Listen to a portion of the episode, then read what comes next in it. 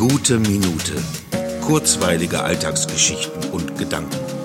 Mein Name ist Matthias Hecht und jetzt geht's auch schon los. Heute mache ich eine kleine Reise. Klingt übertrieben, denn ich fahre nur bis kurz vor Bielefeld, aber für mich fühlt es sich an wie eine Reise.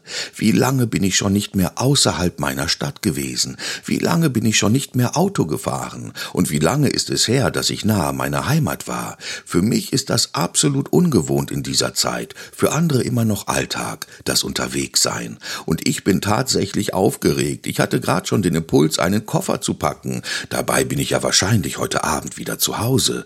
Und das erinnert mich an diese Reisenervosität, die ich immer vor einer Fahrt in den Urlaub habe, das Verlassen des Gewohnten hinein ins Ungewisse. Was erwartet mich? Komme ich verändert zurück?